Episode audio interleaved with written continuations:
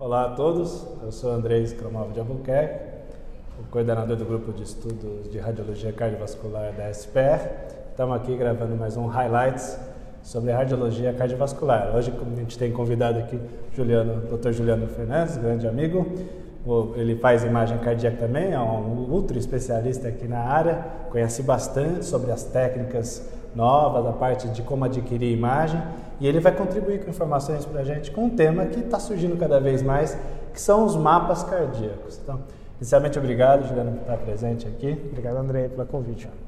É, o que, que, são mapas cardíacos na ressonância? O que, que significa isso? As pessoas lá do mapa, como é que é essa história? É, hoje, é, em outras áreas da radiologia, são, é, a quantificação é bastante frequente. Na cardiologia era uma coisa que estava um pouquinho para trás em termos de... A gente fazia muita coisa, via, visualizava muita coisa, mas não conseguia quantificar a, especificamente o, sinal que a gente estava vendo lá. A gente avaliava, dava, a, até quantificava em, em, algumas formas, mas era uma forma relativamente imprecisa e que variava de paciente para paciente, de máquina para máquina. Então, para padronizar isso, foram criados esses mapas paramétricos que é amplamente utilizado em outras áreas, mas que na cardiologia é, eles vieram para quantificar e padronizar então a forma de quantificação. E os principais mapas de T1, T2 e, e, e T2 estrela agora entraram numa certa rotina e começaram a ter o uso clínico mais apropriado. Né? Desses mapas, acho que tem um que é mais estabelecido, já que a gente conhece mais, que talvez seja o T2 estrela. Né? É, o T2 estrela é talvez o primeiro mapa que foi, apesar dele às vezes nem ser chamado de mapa paramétrico, mas é. na, na, prática ele é um mapa paramétrico. É. E ele foi estabelecido já desde a,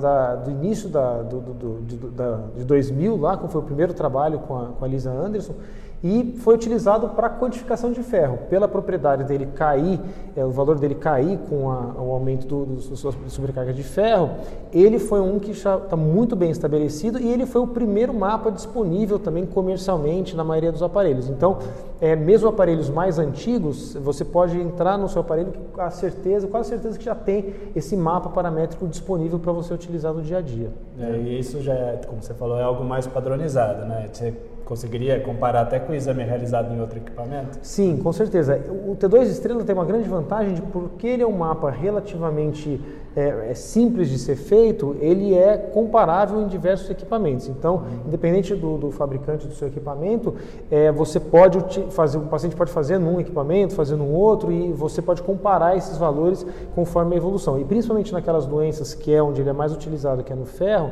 os pacientes normalmente fazem mesmo repetidamente o exame. Então, essa, esse segmento é muito importante. Mas por ele ser um mapa bem simples e está bem estabelecido, esse, para quem está começando a lidar com a parte de mapas paramétricos, sem dúvida é um, é um dos mapas mais é, fáceis e que tem maiores referências para ser utilizado. E os outros dois mapas são os mapas de T1 e de T2, né? Isso. O mapa de T2, é, é, ele é um mapa que ele é utilizado principalmente para aquelas doenças onde você tem uma suspeita de edema ou de inflamação.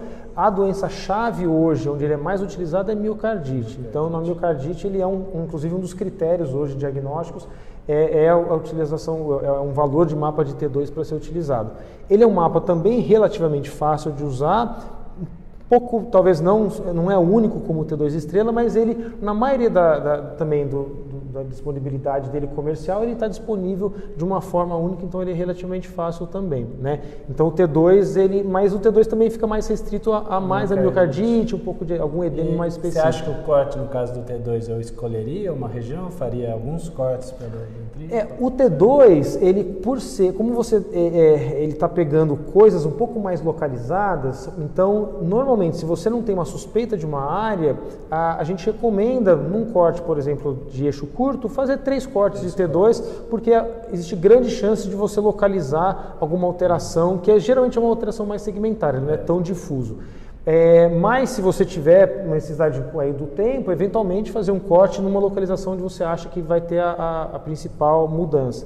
Mas normalmente, para T2, é, se faz realmente às vezes três cortes em eixo curto, por exemplo. E o outro mapa que eu acho que é o que está mais badalado atualmente, mais discutível com aplicações em várias patologias, é o mapa T1, né? Sim, sim. O mapa T1, é, é, a grande desvantagem inicial dele era que, primeiro, ele não estava tão disponível, e segundo, que ele exigia uma, um software de quantificação, e ele, ele, é um, ele é um mapa mais complexo do que o T2 e o T2 estrela, que é só um decaimento mais simples. Então, esse, como exige um software de quantificação, você precisava de um software específico, é, a maioria das pessoas tinha dificuldade até às vezes de lidar com, com isso daí. Mas agora, praticamente todos os equipamentos novos vêm com o mapa de T1 e vêm com o mapa de T1 já quantificado é, inline, ou seja, você não precisa fazer a, a, a matemática ou fazer a conta da equação e, e, o desenho por trás. Você pode ir lá fazer um ROI, ele dá um valor. Pode fazer um ROI, você faz um ROI no próprio mapa e aquele ROI já representa o valor do T1, que já está feito o cálculo por trás que você não está precisando fazer. Então, por essa simplificação, o mapa de T1 é, é que tinha, é, como você falou, um, uma popularidade maior, porque ele, ele tem uma aplicação muito mais ampla do que doenças selecionadas, é, ele hoje está disponível para quem está começando e ele é relativamente simples de ser feito também. E ele né? teria um, tem um que é o nativo, que seria o pré-contraste, e tem um que é um pós-contraste. O que, a gente pode fazer com essas informações? Como isso. é que utiliza isso? Normalmente você faz o, o T1 nativo, que ele tem a vantagem exatamente de não ter o contraste, então você pode fazer alguns diagnósticos só com o T1 nativo, por aumento do sinal do T1 que você capta em algumas patologias. E se você quiser fazer uma quantificação do espaço extracelular, você também faz um T1 pós-contraste e a diferença e a comparação entre os dois te gera um, uma variável que chama ECV, que é o volume extracelular e que pode ser utilizado também de algumas, algumas, em algumas patologias. Mas eu diria que o T1 nativo, por si só, ele já tem muita informação que ele pode trazer. E aí você pode utilizar em diversas patologias. É, a gente né? até teve uma palestra também aqui do Tom Newman, né, sobre cardiotoxicidade. E parece que o T1 ajuda, por exemplo, numa detecção precoce de cardiotoxicidade antes de ter um realce tardio. Sem dúvida, porque ele está medindo é, também é, o espaço extracelular e, e, no miocárdio a gente sabe que esse espaço tem que ser pequeno, toda patologia que aumenta esse espaço extracelular vai alterar o T1 nativo. Logicamente, o realce pode, o realce não, desculpa, o contraste pode aumentar essa, essa diferença, mas o próprio T1 nativo já traz isso. E a vantagem dele é que é, ele tem o, o, número de patologias que você utiliza é muito maior. Então você vai numa situação, por exemplo, de segmento de quimioterapia, num paciente com cardiomiopatia não isquêmica, num caso de miocardite ele também pode ser utilizado, num infarto ou em algumas patologias às vezes um pouco mais raras, mas que é, é a gente acaba cruzando com elas no dia a dia, como amiloidose, doença de Fabry, própria sobrecarga de ferro. Né?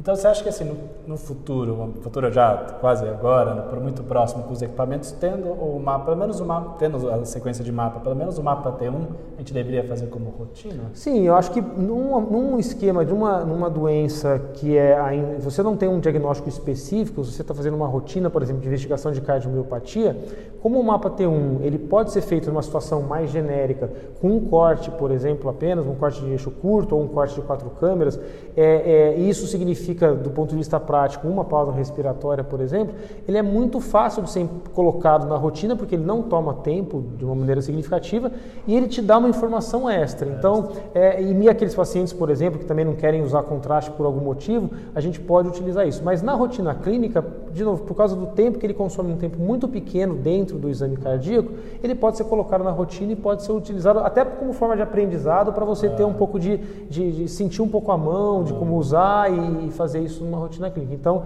é, para quem tem disponível, eu acho que o benefício de usar é, é, implica muito, muito pouco risco nenhum e muito pouco é, perda de, de, tempo, de tempo né? por exemplo. Assim. E você já começa a adquirir uma experiência da já começa método, Exatamente, exatamente. E se como os mapas hoje estão automatizados, é, o, o pós-processamento e mesmo o seu, o seu laudo depois, ele também não vai ganhar muita complexidade, porque é basicamente a, a indicação de um ROI e tirar a, a, a informação daquele ROI. Então também não exige nenhum software, nenhum pós-processamento muito complexo. É, tem lá uma curva de normalidade, né, que você pode variar entre séries, né, como Exato. discutindo, mas você pode fazer o seu padrão de normalidade da sua máquina, Sim. ou ver se a sua máquina já tem um padrão divulgado na literatura. Né, Exato. Né, e utilizar esse padrão. Exato. Mas é, eu acho que realmente os mapas são muito promissores, aí especialmente do T1, né, parece que é muito promissor. Não, sem né? dúvida, porque você tira a subjetividade de algumas Isso. coisas, é, e quem utilizava, por exemplo, para tentar, tentar visualizar edema com sequências que eram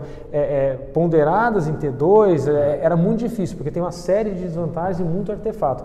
Os mapas vieram para tirar um pouco dessa subjetividade e realmente são muito mais, mais precisos nesse aspecto. É, eu acho que essa fase quantitativa que talvez a gente está entrando, agora com o desenvolvimento Sim. dos softwares, né, que é até o tema Sim. que a gente discutiu hoje sobre inovação e inteligência artificial, Sim. eu acho que é uma coisa que vai trazer mais é, objetividade à nossa análise. Né? Não, com certeza. E a quantificação vai nisso, vai na perfusão, vai na, na, na, na quantificação da função e, e, e, na área de cardiologia, em geral, é, é a quantificação é, é bem aceita clinicamente também. Isso, então, como a gente parametriza tudo, esses mapas vieram para facilitar o, o, dia a dia mesmo e, e, realmente simplificaram muito a nossa vida e, e, e são fáceis de usar atualmente como, estão, estão na, na, como foram abordados e como já foi já muito trabalhado essas, essas sequências nas máquinas. Hoje é, é, são, são das sequências, eu diria, talvez as mais simples hoje dentro da cardiologia para poder usar na, na radiologia cardiovascular.